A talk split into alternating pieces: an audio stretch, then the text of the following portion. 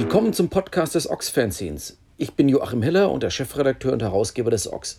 Zwei bis dreimal im Monat versorgen wir euch auf diesem Wege mit Schnickschnack rund um unser Fanzine und die Punk- und Hardcore-Szene. Das Ox erscheint alle zwei Monate, jeweils Anfang Februar, April, Juni, August, Oktober und Dezember. Und es ist im Bahnhofsbuchhandel erhältlich, sowie natürlich auf unserer Website unter ox-fanzine.de. Und natürlich findet ihr uns auch auf Facebook, Twitter und Instagram. Und jetzt viel Spaß mit der neuesten Folge. Willkommen zu der aktuellen Folge des Ox Podcast. Mein Gast ist heute Jens Stuhldreier. Jens Bumper, wie er eigentlich offiziell heißt. Ein Solinger, oh, ich bin jetzt mal, greife mal ganz tief in die Floskelkiste, ein Solinger Punk-Urgestein. Du guckst jetzt komisch, Jens. Was daran stört dich an Punk-Urgestein in Solingen? Weil ich ja, ähm, okay, jetzt fängst du direkt mit so einer harten Frage hier an. Hi Joachim, 100 Jahre Weisheit hier am Tisch mit uns beiden. So als Punkrock losging, 77, 78, 79, 80, das waren ganz andere Typen als ich damals. Ich habe Punkrock zwar damals äh, mitbekommen und äh, auch schon für mich entdeckt und war auch schon begeistert, habe 1980 Hansaplast gesehen, aber als Punk-Urgestein, das passt irgendwie nicht. Bin schon Punkrocker. Aber äh, da hat es auch Sonic Youth gebraucht, die äh, irgendwann The Year Punk Broke festgestellt haben, damit ich das feststelle, dass ich einer bin. Okay. Ähm, ja, tatsächlich, es ist ja immer so, dass es diese, dass wir dann doch mit, obwohl wir jetzt beide irgendwie äh, Ü50 sind, knapp Ü50, ähm, doch nicht jene Menschen sind, die tatsächlich äh, Punk äh, aus eigener Erfahrung von ganz Anfang an miterlebt haben. Zumindest nicht in einem Alter, in dem man äh, jenseits von mit 10, 11, 12 ähm, und äh, Radio oder Fernsehen irgendwas mitbekommen, sondern wirklich aktiv mit dabei sein konnte mit eigener Band und Konzertbesuchen. Da, dazu musste man dann doch schon eben 17, 18 sein um sowas mitzumachen. Und diese Generation von Leuten, die sind ja dann doch nochmal ähm, ungefähr zehn Jahre älter als wir. Ja, genau. Und äh, die gibt es auch in Solingen und die sind auch noch aktiv. Äh, du kennst selber den Elmar, der ist von Anfang an dabei, hat SG Punks noch mit X auf dem Arm tätowiert. Äh, Riesenspaß mit ihm zusammen zu sein und Geschichten zu hören, aber ist eine andere Sache. Mhm. Ähm, wir haben uns kennengelernt irgendwann in den 90ern, als ähm, die Jetbumpers irgendwann auf den Plan traten. Damals lebte ich noch in Essen. Solingen ist von Essen ungefähr eine Dreiviertelstunde mit dem Auto entfernt, vielleicht 50 Kilometer. Durchaus das, was man so als äh, Konzertradius noch mit äh, drin hat. Ähm, ja, wie gesagt, Jetbumpers waren dann so das erste, was ich mitbekommen hatte, auch durch so eine Connection über den äh, Tom van Laak mit Radio Blast Records. Wie ging das alles so los? Ich kann das jetzt jahresmäßig gar nicht mal so richtig einordnen. Also von daher, ähm, ja. erzähl doch mal, wie das bei dir mit, mit Bands so losging und wann dann eigentlich diese legendären Jet Bumpers ins, Le äh, ins Leben gerufen wurden. Ja, also äh, ich habe so kurz nach der Schule, 87, äh, habe ich zusammen mit dem Lutz Räuber, der ja auch Soundflat Records, äh, nee, nicht Soundflat Records, Soundflats Mail Order gemacht, haben wir eine Band gegründet. Embryonics, haben erst angefangen mit Coverversionen und dann irgendwann weitergemacht, so eine Mischung aus äh, Garagenpunk, Punkrock, äh, aber auch Grunge, Krach und äh, ziemlich IG-mäßig auf der Bühne abgegangen und haben da bis 93 waren wir unterwegs, aber nie viel in den Bezug mit, zur Punkrock-Szene bekommen. Das ist tatsächlich über irgendwie andere Kanäle gelaufen. Viel mit den Miracle Workers gespielt. Wir waren auch in Europa auf zehn, in zehn Ländern auf Tour. Und dann habe ich kurz danach, als wir aufgehört haben, das Bedürfnis gehabt, selber Stücke zu schreiben. Ich wollte unbedingt äh, selber äh, Melodien auf der Gitarre schreiben, beziehungsweise ein paar Akkorde, weil wenn man das immer nur sich vorgeben lässt, dann die lassen einem selten die anderen Musiker viel Platz, um eine Gesangsmelodie oder so zu machen. Und im Proberaum hat man auch nicht viel Zeit dazu. Deswegen habe ich dann angefangen, nochmal Gitarre zu lernen. Ich hatte es schon mal mit 12 oder 13 nicht geschafft. Und dann habe ich, hab ich das geschafft, habe unserem Postboten die Gitarre abgekauft und dann auch seinen Vox AC30. Und Woher wusstest du, dass der Postbote eine Gitarre und Verstärker hat? Hat er die äh, auf seinem Postwägelchen mitgeschleppt oder was? Er war so ein Rock'n'Roll-Typ. Äh, der hat immer bei uns Pause gemacht mit Jörg und mir abgehangen, meinem Bruder und mir. Und äh, super Typ und äh, hat uns das angeboten. Und das war ein großer Spaß. Er hatte gegenüber so eine Kiste, so einen Stromkasten, wo er noch Briefe drin hatte. Und äh, ach, der war ein super Typ. Wie Übrigens ist der auch, Typ? Ähm, Wolfgang zufällig? Nein. Nein. Aber der hat wiederum in einer ersten Solinger Punk-Bands gespielt, Rudi X. die auch ein Klavier dabei hatten. Also wirklich eine großartige Band, die leider überhaupt keine Aufnahmen hatten. Also für, für die Hörer da draußen, Wolfgang ist ein, ein uns bekannter Mann, der bis auch äh, Ex-Post, Briefträger und Postmensch, der ähm, äh, den wir eben kennen und der bis heute in Bands spielt in Solingen. Äh, deshalb war meine Vermutung, äh, dass das jener Herr sein könnte. Ja. Ja, und dann hatte ich zwei Monate irgendwie Gitarre gespielt, dachte, gut genug, Band gründen und habe die Babette angesprochen, äh, ob wir nicht eine Band machen sollen. Babette von den Virginas. Genau, wir haben die Virginas gegründet. Und dann haben wir ungefähr ein halbes Jahr lang losgelegt. Und die Babette war ja total vernetzt, kannte überall ein. Und die kam immer im Proberaum ein, rein. Äh, und am äh, Samstag spielen wir da, am Freitag da, jede Woche. Hatte die Auftritte klar gemacht, hat den Leuten die Anrufbeantworter vollgequatscht und äh, auf ihre unnachahmliche Weise sich vernetzt und überall was klar gemacht. Und äh, vier Leute, die Babette hat so zwei Drittel gesungen, ein Drittel habe ich gesungen. Und da haben wir schon massig Jet Bumpers Stücke auch gespielt. Und irgendwann habe ich merkte ich so, hey, ähm, ich möchte selber singen die ganze Zeit. Das, wir haben auch direkt Platten gemacht und zum ersten Mal kamen Labels auf uns an und sagten, hey, ganz konkret, geht ins Studio, wir bringen was raus. Das kann ich von Embryonics nicht. So, die Babette hat da echt ganz, ganz viel äh, Arbeit für uns gemacht und das war klasse so.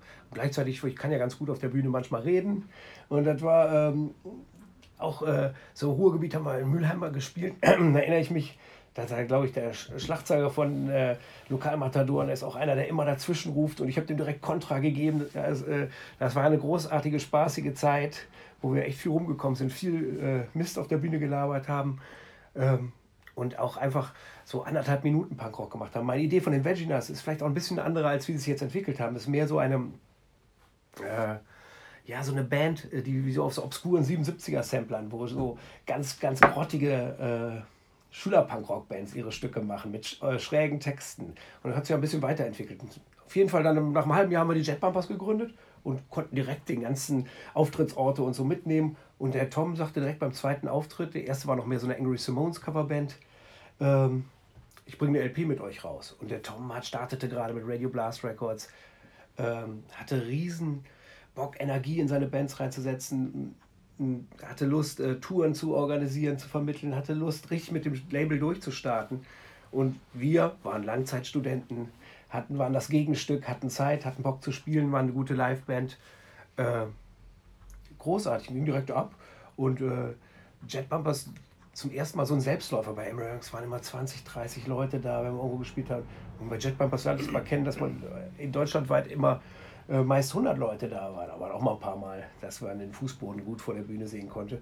Und die Leute äh, einen auf massig Stücke ansprachen und hat Spaß gemacht. Sorry, ich habe nicht so richtig ins Mikrofon gesprochen für euch Hörer. Jetzt komme ich viel intensiver rüber. Ja, jetzt kommst du mit deiner ja. weichen, sanften, äh, total radiotauglichen Stimme viel besser rüber. Absolut. Ähm, Tom, den du erwähnt hast, das ist jener Tom, der im Ox seit äh, vielen Jahren sein Tagebuch eines Gewinners auch schreibt. Und das ist eben jener Tom, der damals auch schon zum weiteren Ox-Umfeld schon gehörte, ähm, zwischenzeitlich fürs Plastic auch geschrieben hat. Und ähm, damals dann eben Radio Blast macht und der heute für Weird World Booking äh, Konzerte bucht. Genau. Unter anderem. Ähm, du sagtest es äh, eben schon, du hast mit deinem Bruder zusammen Musik gemacht. Äh, das ist der Jörg Stuhldreier. Und da gibt es ja so ein paar Leute, die. Ähm, wer ist jetzt eigentlich welcher? Der Jörg? Den kenn, kennen Menschen wiederum, die im Sonic Ballroom in Köln irgendwie öfter mal sind. Da macht er irgendwie Booking, er macht in Cobra in der Cobra Kulturzentrum in Solingen äh, ist er äh, angestellt, macht dort Sachen. Du wiederum ähm, bist beim Waldmeister e.V. engagiert. Ihr sind, also, das hat man ja nicht so oft, dass Geschwister sich dann doch so ähnlich entwickeln und in einer ähnlichen Subkultur auch beide so relativ aktiv und starke Gestalten sind. Ähm, wie ist denn so dein, äh, so euer Verhältnis in der gemeinsamen Band? ähm, in der gleichen Stadt. Wie, wie kommt ihr so, wie lief das alles so und was habt ihr gemeinsam, was nicht? Ja, also wir haben ganz viel gemeinsam und wenn man uns sprechen hört, merkt man das auch. Wir sehen uns ja auch äh, verdammt ähnlich und äh, ab und zu werden wir auch verwechselt, je nachdem, wer gerade ein bisschen schlanker oder ein paar mehr Kilos drauf hat, egal. Äh, war nicht immer einfach. Wenn man selbe Hobby hat mit Geschwistern, dann entsteht auch schnell so Konkurrenzsituation, nicht immer einfach. Aber zurzeit verstehen wir uns sehr gut. Manchmal brauchen wir auch ein bisschen Distanz. Äh, aber der Jock, der hat mich total äh, beeinflusst. Weil der Jörg ist etwas älter als du. Jörg ist äh, zwei Jahre älter und der hat den Lutz, Lutz Räuber, der eben schon erwähnt wurde, mit nach Hause gebracht, der mit den Ramones-Platten kam und einfach uns musikalisch Weltjahre voraus war. Und uns sozialisiert hat. Und ähm, ja, das ist äh, gar nicht mal so schlecht, dass wir an verschiedenen Baustellen unterwegs sind, weil dann ist er immer noch so ein bisschen, hey, ich habe hier, da macht die Sache, äh, an der Stelle findet der Cobra das statt, im Sonic Ballroom wieder das. Waldmeister versucht noch einen draufzusetzen vielleicht. Und jetzt hat der Jörg mich gerade vorgestern hat er angerufen, hey, die Butt Shakers, eine französische Soulband, äh, spielt, äh, sind wieder auf Tour, sollen wir die zusammen im Waldmeister machen? Also das läuft zurzeit sehr gut und muss aber auch sagen, kann ich ganz jetzt so persönlich sagen, meinem Vater ging es eine Zeit lang nicht so schlecht und das ist auch so eine Zeit, wo man als Geschwister dann auch äh, einfach zusammenfindet äh, und wo wir merken, hey, wir funktionieren auch so als Familie. Und da ist nicht nur Konkurrenz, sondern auch eher Herzlichkeit und äh, Coworking da. Und ab und zu brauchen wir mal ein bisschen Distanz. Auch gut. Ähm, Solingen ist ja nun eine Stadt, die über die Jahre jetzt nicht unbedingt so der riesen Hotspot in Sachen Subkultur und Punkrock war. Das, natürlich gab es wie in jeder anderen Stadt gab es Bands. Es gab in grauer Vorzeit gab es mal äh, SIF, SYPH mit äh, Zurück zum Beton, der Klassiker, die in Solingen ansässig waren. Es gab und gibt ganz alte Verbindungen aus dem Tote Hosenlager so nach Solingen. Also Solingen stand als äh, vermeintliche Großstadt, aber dann doch eher, Entschuldigung, äh, kleinstädtisch wirkend vielfach, nie wirklich so im Mittelpunkt des, äh, das, der Musik, der Aufmerksamkeit äh, musikalisch. Ja. Auch Bands aus Solingen, die jetzt wirklich äh, bekannt geworden sind, war da eigentlich nicht viel ja. und ist eigentlich auch nicht viel. Ähm, was zeichnet Solingen so subkulturell aus und was geht und was ging hier? Kannst du da mal ein bisschen ausholen? Ich habe jetzt ja. mal so Stichwort auch 90er Cotton, Turbo Negro, ja. ganz legendäre Sachen. Ja, also Solingen äh, äh, leidet einfach darunter, dass wir ähm, zwar eine Großstadt technisch sind, aber dadurch, dass das fünf einzelne Städte sind, das eigentlich ziemlich vereinzelt ist. Aber äh, es gibt einen Nachteil einfach, dass alle Kreativen, das ist bis heute so, das war früher so, dass sie nach Düsseldorf, Köln ziehen. Das ist einfach wahnsinnig nah. Äh, und da ist man einfach eine ganz andere Szene, wo, wo man auch einfach während der Woche mal weggehen kann. Mhm. In den 90ern, Jetbumpers fing super an. Ich habe es eben schon erzählt, ich habe sehr lange studiert, 22 Semester. Ich hatte Bock, Konzerte zu machen und ähm, einen super Laden gefunden in der Innenstadt, den Kotten. Offiziell heißt es ja M-Cotton. Also, glaube ich, Apostroph, EM und dann Cotton. Ja. Musst du mal klären, das ist irgendwie so belgisches Platt. Was heißt das eigentlich? Also ich würde sagen, das heißt im Kotten und der Kotten ist so eine Schleiferei, oft mit so einem Wasserstein, wo man sie früher die Steine äh, schleifen ließ, äh, also die so Messer schleifen ließ. Wir sind ja die Messerstadt und Rock City natürlich auch. Also ja. diese so eine Hinterhofwerkstatt sozusagen, also so, so ein kleines ja. Werkstattgebäude im Hinterhof von einem Gebäude, das ist ein Kotten. Siehst du mal, Joachim, du kennst dich besser ja, aus ich als Neusolinger als ich. ja, äh, und das ist so ein bisschen der goldene Handschuh von Solingen gewesen, eine Dachdeckerkneipe, äh, wo wirklich äh, ziemlich asozial auch eine Zeit lang herging. Der Wirt damals, den ich da kennengelernt habe, der war voll Alki. Äh, aber der hat einen fairen Deal mit den Bands gemacht. Er wusste, wenn da viele Leute kommen, war das alles, ging das gut ab, hielt den Krach aus und man konnte da Bands hinholen. Er hatte einen Backstage-Raum, eine PA war drin, wunderbare Voraussetzungen. Und da wir mit den Jetbumpers eh so viel unterwegs waren und ich bin der König der Flyer-Austeiler. Ich habe früher, äh, Prä-Internet-Zeiten, kannte man mich nur, dass ich Flyer verteilt habe. Und äh, dann haben wir dann auch äh, gute Angebote bekommen. Turbo Negro hast du gerade schon erwähnt, wo wir abends die Show gemacht haben und am nächsten Tag um 11 Uhr das Konzert nochmal hatten. Das war für Viva. Ja, äh, Rocco Klein, der mittlerweile ja leider verstorben ist, äh, war gerade Vater geworden und konnte nur vormittags und war mit Turbo Negro befreundet. Und dann spielten die um 11 Uhr morgens nochmal da und dann kamen die ganzen verkaterten äh, Gestalten vom Vorabend nochmal, 30, 40 Leuten und spielten noch eine Show. Und die Band nahm ihre legendären Viva-Aufnahmen auf, wo Euroboy in der Unterhose auf der Theke saß. Aber auch so Sachen wie diese Donners, ähm, The Queers. Äh, Hookers. Äh, Hookers, ja. Eher ein schwächeres Konzert in meiner Erinnerung. So sind nachher noch in Puff gefahren, wie ich vom Booker erfahren habe. Die, zu den Hookers sozusagen. Äh, schräge Band. Äh, viel angeboten gekriegt, war aber auch viel Arbeit. Äh, muss man sagen. Electric Frankenstein hatten wir auch. Ähm, aber das war super, dass das so überregional angenommen war, wurde. Und das Geile fand ich eigentlich, dass auch Solinger viele dahin kamen. und sich da so eine neue junge Generation bildete, die dann auch weitergemacht hat und Bands gegründet hat. Wer jetzt heute die Brain Traps hört, das genau, die waren damals 16, nee, 17, sind da hingekommen, sind älter geworden, haben Spaß gehabt. Ja, und was diese alten Bands wie Süff, ne, auch Mittagspause und so, das habe ich persönlich nicht mitbekommen. Ich hab, kannte die Bands zwar über Sampler wie Rock in Deutschland und so, aber das, äh, da war ich einfach noch zu jung für. Ich kenne auch den einen oder anderen. Der Gitarrist von Fehlfarben war jahrelang äh, auch der Hausmeister von der Sparkasse in Solingen-Gräfrath. Äh, ich kennengelernt dann irgendwann den äh, Thomas Schwebel und der kannte wiederum Embryonics, da habe ich mich total drüber gefreut. Aber eigentlich gab es da keine echte Beziehung. Da gab es eine Kneipe in, äh, hier in der Stadt, die hieß Metropol und das war so ein bisschen äh, ja, das Zentrum von diesen Leuten, die diese Connection zu den Toten Hosen hatten, die äh, Süff-Leute, die eher im Kunstbereich anzusiedeln waren und so waren wir nicht ganz so eng dran, obwohl wir da gerne hingingen.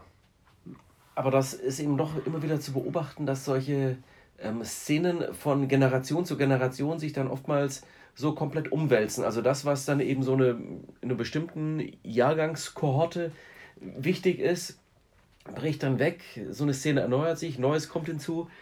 Ähm, und ähm, da waren dann eben die 90er mit ähm, unter anderem eben äh, Dir und Jörg, wo er natürlich dann auch eine Menge auf die Beine gestellt hat, wo dann auch die äh, Cobra in Solingen, äh, so ein soziokulturelles Zentrum, ja. sich dann auch für viele Konzerte äh, geöffnet hat, wo viele Sachen veranstaltet wurden. Wir hatten damals, glaube ich, auch schon Ox Festival mit Boxhamsters und Butter Life dort veranstaltet.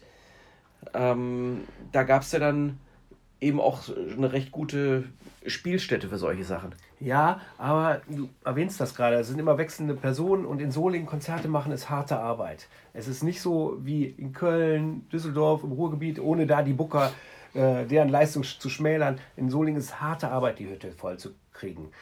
Ähm, ganzen Kölner und Düsseldorfer, die ich kenne, äh, ich komme regelmäßig zu deren Konzerten. Ich sehe die hier nur vereinzelt bei Highlights. Und auch wenn wir Bands haben, die einen Namen haben, und jetzt war also Stichwort Waldmeister, kommen wir garantiert auch noch drauf zu sprechen, da ist direkt eine Nachtbushaltestelle. Es ist trotzdem schwierig, die Leute dahin zu kriegen nach Solingen. Ich glaube, du hast da auch Erfahrungen gemacht. Das ist Arbeit, Arbeit, Arbeit. Und der Grund dann zum Wechsel zur Cobra war, ich bin da gegenüber hingezogen. Und da war das natürlich super und ganz praktisch. Und haben die Bands immer bei mir geschlafen gegenüber und war auch super. Aber auch das war am Ende anstrengend, weil wir mit Dirtchecks dann, meine nächste Band, haben wir jeden Freitag, ersten Freitag im Monat ein Konzert gemacht. Das war schon eine relativ hohe Frequenz, die wir da eigentlich Zu welcher hatten. Zeit war das ungefähr? Das war 2000. Jetbumpers haben 2000 aufgehört, da war dann auch die Luft raus. Und Dirtchecks haben angefangen, wollten wir auf ein bisschen niedrigeren Niveau. Das ist uns hervorragend gelungen, sowohl qualitativ als auch quantitativ. Nein, äh, war ein bisschen weniger, aber wir wollten in unserer Heimatstadt mit Jetbumpers haben wir gar nicht so oft in Solingen gespielt. Äh, einmal im Monat spielen haben wir nachher nicht gemacht jeden Monat, aber wir haben das schon sechsmal im Jahr bei diesem Rock'n'Roll Freitag gespielt, weil wir die Idee hatten wie eine Star Club Band. Dass man in seiner eigenen Stadt regelmäßig auftreten kann und so ein bisschen als Gastgeber agieren kann. Aber war anstrengend. Die äh, viele Menschen von außerhalb Solingen, die, denen fällt bei Solingen dann in Sachen Konzerten ganz schnell das Get ein. Äh, kurz für Getaway. Legendäre Diskothek. Ähm, die ungefähr von hier aus, äh, vielleicht 500 Meter Luftlinie entfernt, steht das Gebäude auch noch, das ehemalige Gebäude der Brauerei Beckmann. Als es noch in jener Stadt eine Brauerei gab, wurde da Bier gebraut. Steht dann, stand schon lange leer. Ähm, zwischenzeitlich war das Get dort drin. Das Get existiert auch seit 2018 nicht mehr. War aber speziell in den 90ern ganz wichtige, so als, als Großraumdisco mit äh, einem Konzertsaal, wo glaube ich, bis zu 800 Leute reingepasst haben. Sehr wichtig, weil dort viele Bands gespielt haben. Die ganzen Fat Rack Bands haben dort gespielt. Wieso kann ich mich erinnern? Semmer M. Misfits. Misfits, die, ja. die, schlechten Misfits, dann die späten. Ja. ja. an dem Tag war auch noch ein Deutschland-Fußballspiel. Ich glaube, es waren irgendwie 100 Leute da. Ähm, was, für eine, was für eine Rolle hat das Get gespielt ähm, als also Rockkonzert, Veranstaltungshalle hier in der Stadt? Also für mich persönlich nicht so eine riesige, weil ich immer auf kleinere Konzerte stand. Ich stand immer auf Clubkonzerte eher mit 100, 200 Leuten, war das Underground in Köln viel, viel wichtiger. Ich habe da auch Bands gesehen und habe mich gefreut, dass da Sub-Pop-Bands äh, da gespielt haben. Afghan Wicks kann ich mich erinnern, direkt am Anfang. ich hab, da bin auch zu Sachen gegangen, wo ich einfach total enttäuscht war, weil so eine Größe wie 800 ist für mich persönlich schon zu sehr, dass ich als Zuschauer nur Konsument bin. Ich bin ein Typ, der bei Konzerten dazwischen ruft, der Reaktion von der Band will, der auch sich Stücke einfordert, auch vielleicht für die eine oder andere Band auch ein nerviger Typ. Aber eigentlich finde ich das geil, wenn eine Band interaktiv ist, wenn die reagiert, dass Leute was rufen und vielleicht auch mal die Setliste ändert. Und da war eher so ein Abspielen vom Konzert und jetzt nicht immer 100% mein Ding. Aber das Getaway, du hast gerade den Ort in Olix beschrieben, es war vorher in Glüder, richtig auf dem Land hier in der Nähe. Auch Solingen, seit 1979, glaube ich, gegründet. Das war eine richtige Freak-Diskothek. Auch ein Drogenumschlagplatz, vermutete man damals. Ich habe es jetzt nicht so mitgekriegt, aber und da hat damals haben wir selber einen Abend gestaltet mit Lutz als Disc-Jockey und haben da die Glitterhouse-Sachen, frühen Sub-Hop-Sachen äh, rauf und runter und hatten richtig unsere eigenen äh, Solingen-Hits. Ich kann mich erinnern, Love Slag, eine holländische Band, die ich sehr schätze, auch sehr Radio Birdman beeinflusst. Die hatte da einen äh, Hit, immer noch an diese Zeile I built my house on Hamburger Hill und da war der ganze Laden am Turm oder auch so Sachen wie Liars, oder Matani, die in anderen Städten vielleicht jetzt nicht so eine großen Hits waren. das fand ich super und dann haben wir da auch kon angefangen, Konzerte zu machen. Ich erinnere mich an ein großartiges Konzert von Ron Chance, von der Crypt Band. Und das war ein wirklich super äh, Spot. Das neue Getaway auch gut und wichtig, für viele andere vielleicht noch wichtiger als für mich. Aber ist Geschichte, hat nicht funktioniert, hat nicht mehr funktioniert, wie so in vielen anderen Städten auch. Diese klassische Disco, das Ausgehverhalten hat sich geändert. Angeblich hat es was mit der Sache zu tun, dass die Leute nicht mehr rauchen dürfen. Äh, genau die, die Spaßbremsen der, der Verbieterparteien. Wir kennen diese ganzen Diskussionen. Ähm, Jürgen vom Getaway hatte die These, und die finde ich gar nicht dumm. Jürgen Ries war der äh, Besitzer über viele Jahre hinweg. Der sagte, ey, das Datingverhalten hat sich verändert. Man ging weg in eine Disco und ich weiß auch, dass ich meine Frau, mit der erstmal ins Getaway nach dem Konzert, was du veranstaltet hast, wo wir mit Jet Bumpers gespielt haben, hingegangen bin und sie das erste Mal da geküsst habe. Das hätte ich sonst wahrscheinlich im Internet gemacht. Getindert. da kann man ja super küssen. also sprich, und das finde ich nicht dumm, äh, das zu sagen. Ja. Trotzdem ist Solingen jetzt ja in der Hinsicht dann auch so ein bisschen von der ähm, Landkarte gerutscht, was so Konzerte betrifft. Wie übrigens auch Wuppertal, ähm, was ja eigentlich eine, eine Stadt ist, die mehr als doppelt so groß ist wie Solingen. Aber wenn man sich mal dort anschaut, was so tourende Bands betrifft, da äh, macht kaum mal einen Stopp. Das äh, ähm, hat sich wirklich alles so auf die Rheinschiene verlagert. Köln ist der riesige Magnet, wenn man das jetzt so eine Karte machen würde und dann so diese typische Visualisierung in dicken Punkten, so Anzahl der Konzerte, die stattfinden, für in der Art, die unser eins interessiert. Köln, so ein riesiger, fetter Block. Ähm, Düsseldorf ein bisschen kleiner. Dann das Ruhrgebiet mit verschiedenen Orten, aber ähm, dann ist äh, Wuppertal möglicherweise sogar noch kleiner äh, als Punkt wäre das im Vergleich zu dem AZ Wermelskirchen. Äh, Wermelskirchen ist von hier aus in Kilometern, vielleicht 20 Kilometern entfernt, Fahrstrecke bei Landstraße sicher ähm, äh, 30 Minuten. Das ist genauso schnell in Köln und in Düsseldorf, ja. Ja. Und ja, dann eben Solingen. Das heißt, da haben sich einfach das Ausgehverhalten hat sich verändert. Das, was man als Veranstalter dann überhaupt in so einer Stadt äh, reißen kann, ist eine ganz andere Sache. Vielleicht können wir darüber mal sprechen. Also was muss man eigentlich machen, um die Leute hier äh, irgendwie noch dazu zu bewegen, aus dem Haus zu gehen? Jetzt in äh, Solingen, die Solinger. Solingen, ja. Die Solinger. Ja, ich meine, es funktioniert schon, aber äh, man muss wirklich, es reicht nicht nur über die Punkrock-Szene es laufen zu lassen, man muss gute Pressearbeit machen, man muss einfach gucken, dass ich eine lokale Vorband dabei kriege, denen eine Chance gebe, auch wenn ich vielleicht mal ab und zu mal sage, naja, äh, das hier passt jetzt nicht 100%, ist auch vielleicht auch nicht 100% die Qualität, das ist zumindest, was ich oft mache.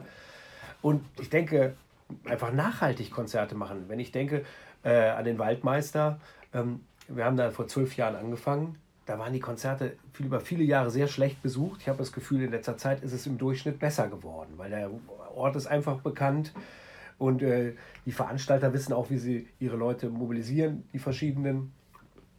Und dann so ein Trick, den wir beim Waldmeister anwenden, wenn man da Mitglied ist, ist ein Mitgliedsverein, dass sie umsonst reinkommen. Das bringt nicht plötzlich, dass da 100 Leute vor der Tür stehen, aber 10, 15, 20 kommen dann einfach mehr, die man in dieser Stadt braucht, die aber natürlich nicht viel Gage bringen für eine Band, die auch bezahlt werden will. Auch ein Grund, dass sie lieber in die Großstädte gehen.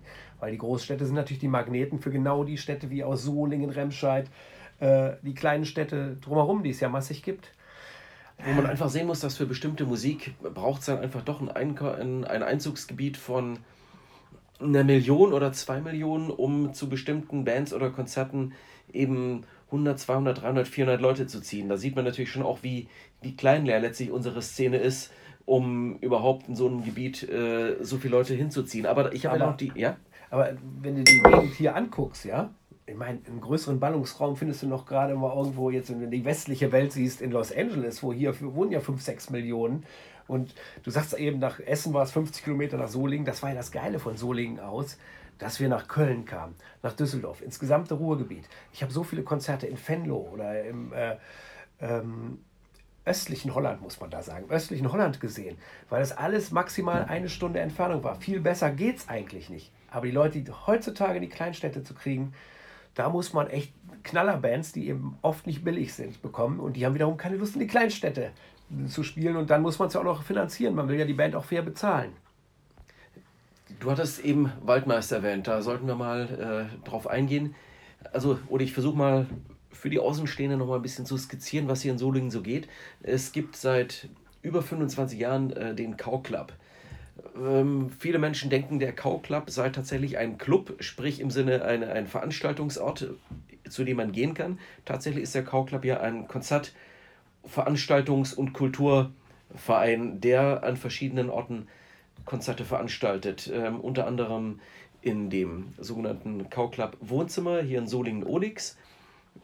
Und dann gibt es eben das Waldmeister, das, den, der Waldmeister in Solingen-Wald, daher der Name. Und ähm, Waldmeister ist nur eine Sache, die seit, du erwähntest es gerade, seit zwölf Jahren existiert, die du unter anderem mitgegründet hast. Was war damals die Idee von Waldmeister und was ist Waldmeister heute? Weil es ist für mich ganz wichtig, so, ich hätte eigentlich, glaube ich, nicht mehr viel Bock in Solingen zu wohnen, wenn es Waldmeister nicht mehr geben würde. Das ist so die, die Wasserstelle in der, in, der, in der Wüste. Das ist natürlich ein geiles Kompliment für den Laden, was du da loslässt. Ähm, ja, äh, wir haben vor zwölf Jahren eine WG gegründet, haben einen ehemaligen Kindergarten nicht gemietet, sondern gekauft. Sprich, wir, uns war klar, wir bleiben jetzt längerfristig in Solingenwald. Ochs ist in Solingen-Olix, da geht es noch ein bisschen, da sind ein paar Kneipen. Solingenwald ist eine ziemliche Wüste, was Kultur angeht. Und da haben wir gesagt, wir müssen selber was losmachen. Hatten dabei im Hinterkopf sowas wie die Brause in Düsseldorf äh, oder Damen und Herren, sprich so ein Laden, wo vielleicht ab und zu mal eine Lesung stattfindet, wo eine Partys, DJs äh, auflegen. Aber hatten nicht als ersten im, äh, Grund im Kopf, einen Ort zu finden, wo man auch Konzerte machen kann, weil es klar war, dass es schwer sowas zu finden, wo man so viel Krach machen kann. Aber mit der Milena, Mitgründungsmitglied, die sagte, wir gehen in den Walder Bahnhof und hat da und innerhalb kürzester Zeit haben wir das geschafft, da wirklich super günstig eine Location zu finden, die lautstärkemäßig nicht sehr empfindlich ist. Walder Bahnhof muss man sagen, Solingen-Wald, ähm, das ist, äh, da gab es früher eine Bahntrasse. Heute ist die Bahntrasse wie so in vielen Städten ein, ein Radweg. Und dort steht eben diese klassische alte Güterabfertigungshalle mit verschiedenen so kleinen Abteilungen, sage ich mal, äh, wo eben Gewerbetreibende drin sind und so weiter. Und eines dieser Abteile mit äh, einer Tür zu einer Laderampe raus und gleichzeitig aber hinten raus noch, wo dann der Gleisanschluss war, so eine Art Terrasse. Eines dieser Abteile ist eben jetzt das der die Waldmeister. Genau. Ja, ich sag der Waldmeister. Der Waldmeister. Aber könnte man ja auch mal umändern in die Waldmeister. Naja, ähm, haben wir gemietet, komplett leerer Raum, nichts drin, aber äh, zwei Toilettenräume, ähm, und noch eine obere Etage war am Anfang noch jemand anderes drin, der ist kurze Zeit später ausgestiegen. Sprich, wir hatten eigentlich eine ganz gute Voraussetzung, das auszubauen und hatten dann durch glückliche Umstände, konnten wir das Ding schallisolieren und haben das auch geschafft. Grundidee ist, 5 Euro kostet es im Monat, dann ist man Mitglied, dann kann man zu jeder Veranstaltung umsonst rein, darf natürlich gerne was in den Hut tun, wenn mal irgendwas Gutes stattfindet, tun auch viele. Und ist aber aufgefordert, auch selber Veranstaltungen zu machen da und muss nur die alle anderen einladen. So, es hat sich herausgestellt, zurzeit haben wir 200 Mitglieder, von denen haben ungefähr 20 bis 30 schon mal eine Veranstaltung gemacht. Stichwort Konsumkultur. Es gibt auch viel mehr Leute, die an der Sache teilhaben wollen, auch gerne hilf, helfen, hilfsbereit sind und auch sowas unterstützen. Auch viele, die gar nicht so oft kommen, aber gar nicht so viele, die Veranstaltungen machen, die auch denen sowas einfällt. Da ist ja ein leerer Raum, wo alles stattfinden kann. Mittlerweile eine richtig gute Soundanlage, eine richtig gute Lichtanlage, ein Backstage-Raum. Wir hatten eine Zeit lang auch einen äh, Schlafraum da oben, den haben wir jetzt nicht mehr, weil das hat sich nicht so als optimal herausgestellt. Und es findet im Monat, jetzt zur Zeit, ungefähr zwölfmal was statt. Viermal Kino, nur für die Mitglieder können wir nicht publizieren aus rechtlichen Gründen. Drei, vier Konzerte im Monat, äh, andere Geschichten, nicht alles spannend, nicht alles unbedingt super cool, aber muss auch nicht sein, weil es ein Stadtteilverein. Und wenn dann aber Leute auch von außerhalb kommen, finde ich super. Und wie du schon sagst, äh, man fühlt sich da eigentlich recht wohl. Getränke nehmen wir nur einen Euro für. Warum sollen wir uns selber mehr abkassieren, wenn wir es nicht brauchen? Also da wäre auch noch Luft so ein bisschen, wenn man mal dringend Geld braucht. Und ich bin auch äh, sehr, sehr oft da gewesen. In den letzten zwei Jahren war ich selber im Vorstand aktiv. Ähm, fand das auch eine gute Zeit. Ich glaube, da ist auch nochmal Schwung reingekommen. Äh, jetzt habe ich mich wieder zurückgezogen und hoffe, dass es jetzt nicht den Bach runtergeht. Glaube ich aber nicht. Meine, meine Nachfolger sind alle super. das Schöne ist ja, dass dort auch so Generationen übergreifen. Also das ist dann schon so von Menschen, die jetzt gerade ähm, in Oberstufe gerade Abi machen oder Abi gemacht haben, dann bis eben rauf zu 60. Also sehr generationenübergreifendes Projekt, ähm, was ich eigentlich auch sehr positiv finde. Ja, also es gibt schon so einen äh, Schwerpunkt, so sag ich mal zwischen 20 und 30, die da sind, aber tatsächlich ist das einer der wenigen Orte, wo man sich als auch als Punkrocker, also wieder am Anfang, auch wohlfühlt in Solingen und nicht so als Berufsjugendlicher wahrgenommen wird. Wenn man hier so durch die Straßen geht, äh, ja, da ist man kein Exot, so extrem sehen wir beide ja auch nicht aus. Aber äh, das ist schon ein anderer Spirit, als wenn ich zu meinem Bruder, der in Köln-Ehrenfeld äh, wohnt, äh, ich das wahrnehme, wie da Leute, die Popkultur mögen, wie die da wahrgenommen werden. Und ich bin ja selber, arbeite bei der Stadt Solingen, mache Spielplatzbetreuung. Und ich merke auch in meinem Job manchmal, wie ich so als, ja, als Freak wahrgenommen werde. Einfach weil ich äh, immer noch, äh, glaube ich, Sachen entdecke und Lust auf neue Sachen habe. Und lebenslanges Lernen äh, ist ja eine super Sache, nicht nur für Punkrocker, sondern für jeden. Aber ich habe das Gefühl, man wird oft älter gemacht, ähm, nein, unterschätzt, wenn man jung geblieben ist in der Stadt. Damit meine ich jetzt nicht das Aussehen, was ich eben erwähnt habe, sondern im Kopf noch eine gewisse Offenheit hat. Mhm. Du hast deine Frau kennengelernt ähm, auf einem Ox-Konzert, hast du mal gesagt. Von ja. daher verbindet uns ja, ja. Äh, eine ganze Menge. Ähm, ja. Welches Konzert war das? Wo war das? Das war auch eine Crypt-Band. Ähm, die sind gar nicht so durchgestartet. Teile von denen sind jetzt bei Detroit Cobras und jetzt fällt mir auch in drei Sekunden noch der Name ein. ja, genau. Du hast den Namen des, der Band des Konzertes vergessen, wo du deine Frau kennst. Nein, nein, nein. Der Name nein, fällt mir gerade nicht ein. Ich habe auch die CD und du. Aber der Name deiner Frau, den kannst du noch. Ja, den kenne ich doch. Heute ist doch Valentinstag. Ach, natürlich. Wir machen doch diesen liebevollen Blog heute zum Valentinstag. Hallo, mein Schatz, ich liebe dich. Jetzt wird es peinlich. Nein. Genau. Aber ich bin gerade selber baff, dass es mir nicht einfällt. Aber eine großartige ja. Band, die hat auch im Kotten übrigens ein paar Tage später gespielt. Der Gitarrist hat den. Äh, äh, Stromstecker sich, während er so wild spielte, von seiner Steckdose um den Fuß gewickelt, absichtlich, um ihn dann aus der Wand zu reißen. Was zur Folge hatte, dass der Kotten anderthalb Monate im Hinterraum keinen Strom hatte. Der Besitzer hat es nicht gestört. Er hat keinen Stress gemacht, weil ja so viel an dem Abend getrunken war, wurde. Äh, schräge Nummer. Der ist leider später verstorben, genau, dieser Gitarrist, weil er. Dirties. Äh, Dirties, genau. The Dirties hieß die weil, Band, weil er auf einer Party eingeschlafen war und Leute ihn einfach zugedeckt haben. Am nächsten Morgen lag nur noch die Leiche da. Eine, eine tragische Geschichte. Und wenn man sie kennengelernt hatte, dann weiß man, dass sie die Tragik auch gesucht haben. Ja. ja. ja. ja das Ochs, äh, also äh, wir sind beide in der gleichen Stadt ansässig. Wir, wir laufen uns ständig über den Weg. Du bist seit langen Jahren Abonnent. Ähm, was magst du am Ochs? Äh, ich mag erstmal, dass es dick ist, dass es echt viel zu lesen ist. Und ähm, äh, die Vielfalt finde ich auch super. Äh, ich äh, äh finde auch einzelne Sachen gut, wie zum Beispiel die Filmrubrik. Ich mag auch die Plattenkritik. Ich merke, dass ich schon tatsächlich viel auch die Wiederveröffentlichungen erstmal lese. Da merkt man doch dran, dass man alt wird. Und die neuen Bands, dass man so ein bisschen auf dem Laufenden ist. Ich find, mag die Schreibe von äh, Gerian Helmer, den ich persönlich gut kenne.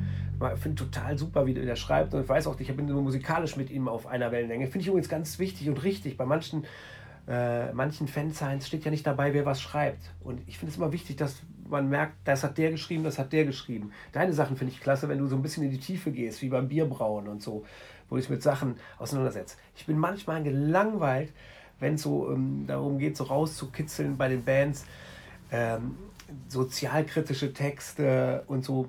Ich finde es spannender, äh, wenn da persönlichere Sachen auch kommen. Und äh, ab und zu finde ich es auch schöner, wenn einer das kann, wenn er kein Interview, sondern einen Bericht schreibt. Weil das finde ich schon auch äh, großen Journalismus. Und Ox ist ja auf der Grenze zwischen Fanzine und Journalismus.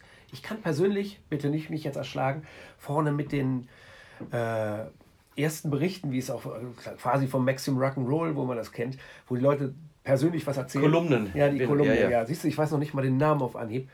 Ist mir irgendwie, ab und zu lese ich mal eine und äh, ist aber nicht für mich das Herz des Fanzines. Also ich lese schon mal ab und zu, aber fremdel ich mit, um das mal zu sagen. Konzertberichte dagegen finde ich großartig. Am liebsten von Konzerten, wo ich auch war, weil das finde ich super, mitzubekommen, wie haben andere das wahrgenommen. Weil man kennt das ja, zehn Leute auf dem Konzert, zehn Meinungen. Und finde ich viele Sachen super. Und jetzt äh, habe ich direkt äh, mal eine Frage an dich. Ja. Zum Ochs. Jetzt, ich habe jetzt festgestellt, das neue Ochs habe ich gestern, wusste ja, ich komme zu dir mal geguckt. Fast alle Platten kriegen ja gute Bewertungen. Sechs bis äh, neun Sterne ist fast durchgängig. Du findest ganz selten mal eine mit drei oder zwei. Glaubt ihr, ihr seid altersmilde geworden? Glaubst du, dass die Qualität der Platten besser wird? Sortiert ihr vor welche aus, wo ihr sagt, äh, Tom Tonk hat ja früher so großartige Verrisse in seinem Hula Baloo gesch äh, geschrieben. Macht ja auch Spaß, einen Verriss zu lesen. Wie kommt es dazu? Was meinst du? Ich habe auch eine Meinung dazu. Ja, das ist eine ganz simple Sache. Hatte ich aber tatsächlich in dem letzten Podcast äh, erklärt, weil da hatte Fabi Fragen eingesammelt über Social Media von Lesern, äh, wo eben auch genau das auftauchte, die Frage. Ganz einfach, wir sortieren den Scheiß schon vorher aus. Und ähm, dann bleiben die Sachen äh, landen die Platten bei jemand, der Ska mag, der bekommt die Ska-Platten. Mhm. Und jemand, der Oldschool Kalifornien Pop-Punk äh, mag, der bekommt auch die entsprechenden Platten. Ne? Und wenn du halt Fan von einer bestimmten Musikrichtung bist, dass die Chance, dass du dann irgendwie aus dem Bereich was, was magst und der totale Scheiß äh, sowieso aussortiert wurde, dann logischerweise ähm, landet, be bekommen die Sachen per se natürlich eher schon gute Wertungen, weil jemand, der sagt ey, super Ska-Platte, habe ich total Bock drauf, als wenn jemand sagt so, ja, Ska nicht so meins und ach, ja, ach, schon wieder eine Ska-Platte, da gebe ich jetzt mal drei oder vier Punkte. Ist für mich nicht zielführend, wenn jemand was bespricht, was er eigentlich nicht mag. Finde ich unangemessen, weil da fehlt mir auch die Expertise. Hat aber in der Tendenz die Folge, dass natürlich Sachen so gefühlt vielleicht auch ein Touch zu gut bewertet werden. Und der totale Scheiß fliegt eben raus. Und äh, dann ist eben noch das alte Platzproblem, wenn ich, wir sind eben Print und da passt nur eine bestimmte Menge an Sachen rein. Die Sachen, die dann eben tendenziell halt eher schlecht besprochen wurden, wo du einfach merkst, das ist eigentlich schon bei einer Platzverschwendung, die fliegen dann halt raus. Also sprich, dann sind es halt die drei, vier, fünf Punkte-Wertungen, wo du halt schon liest, so ja, ja, boah, so eher, boah, braucht halt eigentlich nicht wirklich jemand, dann braucht es halt auch im Ochs nicht drin sein diese Sachen landen später online, da kann man sich dann mal die äh, niederwertigen, äh, niedrig bewerteten Platten anschauen. Ach so, das ist mal, ich bin nicht so ein Online-Typ. Ja, das ist dann unsere Datei Review-Reste und die werden dann halt irgendwann später online gestellt. Ähm, ja, das ist einfach der Grund, weshalb die Sachen da so gut abschneiden. Ich sagte auch in dem anderen äh, Podcast, also das, was im Plastikbaum so die Führerecke ist, wollte die total Verrisse reinkommen. Bevor jemand jetzt eben eine Platte total verreißt, außer es jetzt wirklich, äh, sagen wir mal, Rancid würden die unfassbar schlechteste Punkplatte des Jahrzehnts aufnehmen, für den sie nur einen Punkt irgendwie äh, verdient hätten, dann würde wir natürlich da auch so eine Ein-Punkte-Besprechung abdrucken. Ähm, aber so unterm Strich versucht man natürlich jemanden zu finden, der halt Bock drauf hat, als jemand, der sich dann quält, damit man keinen Bock drauf hat. Und abgesehen davon, jetzt irgendwie so dieses, kaputt schreiben, runterschreiben. Ja, das kann man natürlich machen, aber es hat halt immer was von diesem so durch die Sau durchs Dorf treiben. Ja, und da äh, bin ich halt auch nicht so der äh, Fan davon, so ganz Nein, es ist ja auch ein Fanziehen und kein Verreißziehen, äh, um es mal so zu sagen. Ich kann das schon äh, nachvollziehen, aber es ist mir einfach aufgefallen, dass es äh, durchaus eine, so eine starke Tendenz nach oben gibt. Und da finde ich immer ganz gut hier diese zehn besten Platten, die ihr da habt, oder zehn Highlights, ähm, wo da jeder seinen Senf zutut und dann äh, das, dieses unseren, unseren Soundcheck ja ja die Geschmackskontrolle. unsere klasse Solinger Band Kontrolle zurzeit. Da fand ich äh, schrieb jemand Nonsenstexte. Äh, äh, habe ich gestern noch gedacht oh Mann das sind doch keine Nonsens-Texte. Das sind schräge Texte aber es ist doch kein Nonsens es ist doch kein äh, Humordingen. Äh, das, das fand ich direkt klasse. Kommt man, ist auch schön, auch schön, wenn man sich an Sachen reiben kann. Und andere dann auch schrieben, hey, das sind für mich clevere Texte. Ja. Ja, ja, deshalb ist diese Rubrik für mich auch wieder, immer wieder interessant, wo man denkt, das ist eigentlich doch Konsens und dann die seltsamsten Bands landen dort ähm, dann plötzlich auf Platz 1 und andere, wo ich mir denke, das müsste doch Konsens sein, ähm, landen dann eher unten. Wobei, wenn man sich mal die Prozentwertungen anschaut, also die, die Punktewertungen im Schnitt, selbst da gibt es eben so, so einzelne Ausreißer äh, nach unten manchmal. Aber das, das ist dann halt so. Das finde ich aber interessant und ich denke, das ist im Gegensatz zu solchen Soundcheck, bei uns heißt es Geschmackskontrolle, ähm, unsere Rubrik, da ist uns eben wichtig, dass wir da tatsächlich kurze Texte dazu schreiben und nicht einfach nur Punktewerte abgeben. An der anderen Hälfte haben da 50 Platten drin und da gibt man nur eine Punktewertung ab. Finde ich relativ äh, schwach. Man sollte sich schon mit der Platte so weit auseinandersetzen, dass man da auch einen Text dazu schreiben muss. Ja. Dito, sehe ich auch so, ja. ja. Haben wir noch Zeit? Oder ist es jetzt hier vorbei mit der Radio? Ich denke, wir sind jetzt bei 40 Minuten ja. und das ist immer so eine ganz gute Zeit, um die Aufmerksamkeit unserer Hörer und Hörerinnen nicht zu überstrapazieren.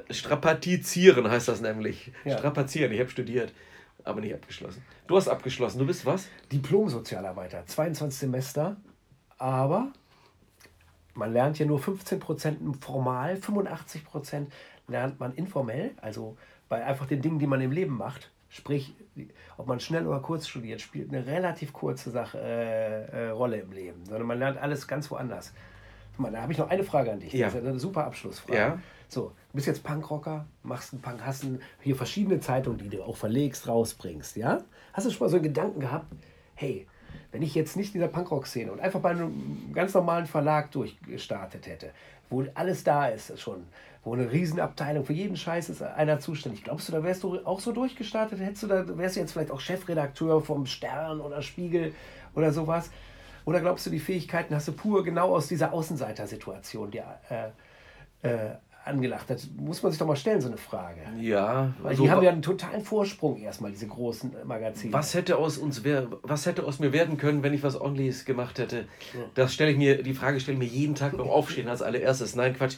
Also ich kann mir ehrlich gesagt, so stressig es oftmals ist, und äh, so die Zeit, bevor so ein Heft erscheint, bedeutet immer tatsächlich vier Wochen durcharbeiten. Also das ist jetzt kein so Fishing for Compliments, das sind halt tatsächlich dann so vier Wochenenden, die ich arbeite und die Wochen dazwischen auch. Das ist ein absurdes Arbeitspensum, aber es macht mir Spaß. Und äh, das ist wichtig. Ich habe niemals dieses Gefühl, morgens aufzustehen und dieses, diesen Knoten im Bauch, wie ich es mal hatte, als ich so Fanjobs hatte in irgendeiner Scheißfabrik ja. oder sowas, wo du morgens denkst so, oh nee, boah, jetzt da zur Arbeit. Das Gefühl kenne ich nicht. Es macht mir Spaß. Mit allen Vor- und Nachteilen, die es so mit sich bringt. Und mir jetzt vorzustellen, ich müsste irgendwo arbeiten und würde mich irgendjemandem unterordnen müssen. Also dieses, äh, was dann in irgendwelchen Branchenberichten heißt, so und so hat so und so die neue Person und berichtet an. Dieses mir vorzustellen, ich wäre irgendjemandem außer mir selbst rechenschaftspflichtig ähm, und müsste mich äh, irgendeinem, irgendeinem Chef, irgendeinem Aufsichtsrat oder sonst irgendwas so Rechenschaft ablegen für das, was ich da tue.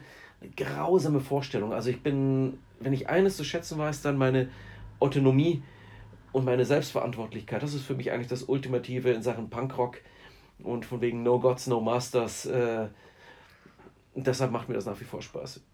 Siehste, du hast das super Schlusswort jetzt gerade gemacht.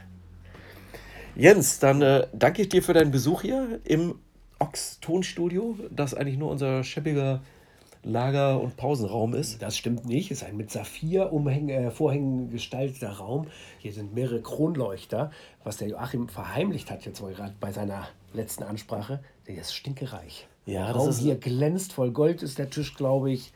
Und äh, privat trägt er auch gerne fette Klunker. Ja, genau. So ist es, so wird es sein. Und deine Krone, die poliert ja auch gleich noch. Ja, gerne. Dankeschön. Jens, vielen Dank und äh, ja, wir hören uns, wir sehen uns. Tschüss. Ciao. Danke an alle, die bis hierhin durchgehalten haben. Bis zum nächsten Mal.